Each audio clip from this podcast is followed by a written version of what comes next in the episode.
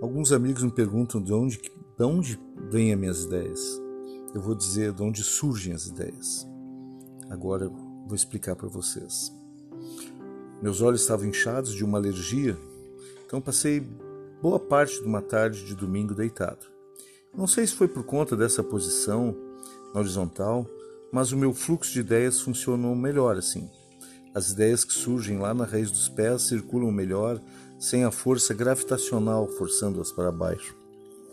A parte do meu corpo que mais toca o local onde vivo, a casa onde moro, o planeta que habito são os meus pés, a sola deles especialmente. E por isso acredito que, mesmo que todos os meus sentidos captem informações sobre o que está à minha volta e até influenciem nas coisas que penso e escrevo, as ideias mais originais e mais autênticas crescem assim, do contato dos pés no chão. E dizer que até pouco tempo eu pensava que minhas melhores ideias vinham quando eu tomava um banho. Imaginava que sempre encontraria solução para alguns problemas durante o longo banho, especialmente o banho quente, e supunha que quando a água quente molhava minha cabeça e nuca, ativava assim alguma espécie de botão virtual localizado no córtex cerebral, uma espécie de botão de ignição termosensível, um starter, mas não me dava conta que não era nada disso. O banho e a água molhando os pés descalços, esse sim é o segredo. Aí está verdadeiramente o botão. O cérebro é só um escravo dos desejos dos pés. Experimente caminhar descalço, tocando os pés na superfície úmida e gelada da beira de uma praia de mar, entenderá o que estou propondo. Tua mente pode te levar somente a lugares que já conheces, mas os pés não. Os pés que te levam a lugares inéditos e desconhecidos, são os pés que canalizam os sentimentos dessas descobertas até a mente. Mas por um truque metabólico, a gente pensa que quem manda no corpo é a mente. Leia do engano. Perdoável, pois não temos consciência desse alegre engano. Me sinto bem quando deixo fluir as ideias, quando transfiro desordenadamente essa minha loucura passageira para o papel. Evidente que isso é só uma brincadeira, um absurdo bizarro, Fisiologicamente, sabemos da importância dessa massa cinza que carregamos dentro desse capacete ósseo que chamamos de coco.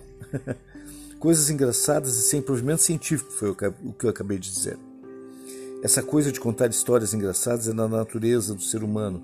Contamos histórias e histórias e mais histórias o tempo todo, no carro para a família, na volta da escola, no trabalho, quando nos reunimos para jantar, numa reunião entre amigos e até no trabalho. Contamos como foi o dia, as coisas que fizemos, o que vimos, o que experimentamos ou criamos. Ou contamos coisas que não existem para poder contar. A narração de histórias é um ancestral que a gente tem com a palavra. Desde sempre o homem precisou contar histórias para entender a vida. Só com um exemplo de história curta de seres primitivos, eu vou falar agora para vocês. Como exemplo, quando o homem se tornou um animal sociável, Desde que começou a andar ereto, há mais de 4 milhões de anos atrás, ele passou a ser um caçador e guerreiro tribal, onde a cooperação social era um fator importante de sobrevivência. Todos os instintos sociais humanos se desenvolveram bem antes da esfera intelectual. O instinto maternal, a cooperação, a curiosidade, a criatividade, até a compaixão e o altruísmo, sem deixar de mencionar a tal competitividade esses instintos são muito antigos e podem ser vistos até hoje nos antropóides. Macaco sem cauda. Mas o ser humano novamente se distingue dos outros primatas por conta de uma característica mental muito forte. Gradativamente desenvolvemos o autocontrole, a capacidade de modificarmos qualquer comportamento social, mesmo que instintivo, de maneira a torná-lo mais útil para a nossa sobrevivência.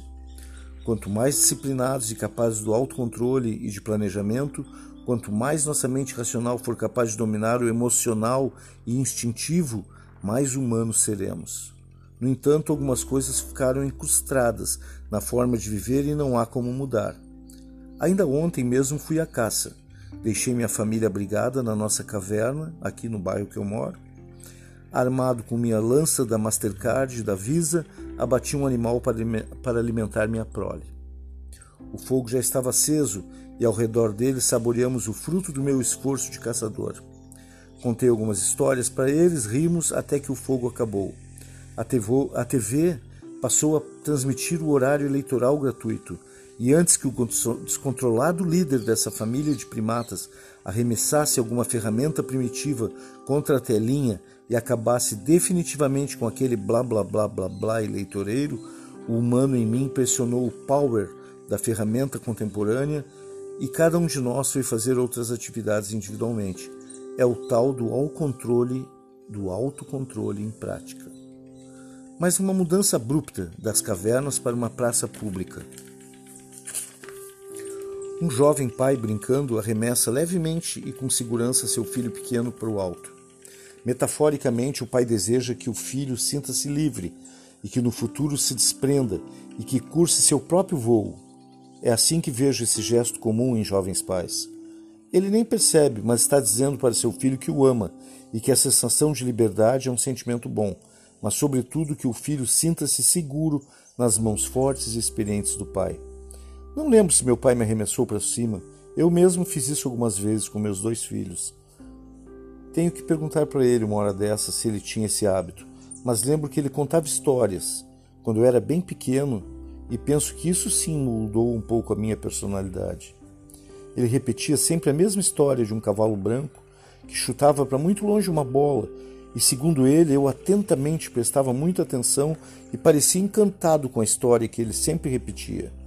Cresci e, quando eu era bem mais novo, imaginava e até escrevia histórias inventadas por mim mesmo, coisas infantis perdidas pelo tempo. De lá para cá, muitas coisas mudaram. Fiquei adulto, virei gente grande. Estudei, me formei, namorei, casei, tive filhos e minhas preocupações cresceram junto com as minhas alegrias.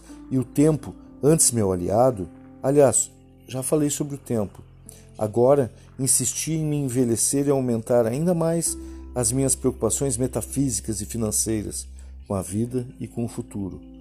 Quando a gente cresce, a alma vai envelhecendo com o corpo e a gente vai ficando menos tempo descalço. E a vontade essa, essa necessidade de escrever, pode ter ido se esconder no fundo de alguma gaveta de algum móvel velho na casa dos meus pais. De repente o mundo começou a parecer muito grande e eu muito pequeno novamente. Jovens pensam que a vida é infinita e que o mundo os pertence, mas o tempo, ha, ha, o tempo novamente se encarrega de mostrar quem é quem nos faz lembrar que somos passageiros, poeira cósmica, somos quase nada. Uma hora dentro desses dias de envelhecimento, eu senti que precisava dizer coisas, contar a vida sob o meu ponto de vista, mas sabia que quase tudo já tinha para ser dito, já tinha sido escrito por outras pessoas de todos os jeitos possíveis. Só me restava, assim como meu pai fazia todas as noites antes de eu dormir, recontar a mesma velha história de modos diferentes. É o que eu faço, é o que eu farei. Vou contar repetidamente a história desse cavalo branco que chuta a bola para longe e corre atrás dela, e a chuta para mais longe e novamente corre atrás, e assim vai vivendo, correndo e chutando, resgatando a minha afetividade comigo mesmo e com o mundo. A diferença agora é que esse cavalo branco tem um nome. Chamo ele de Luiz.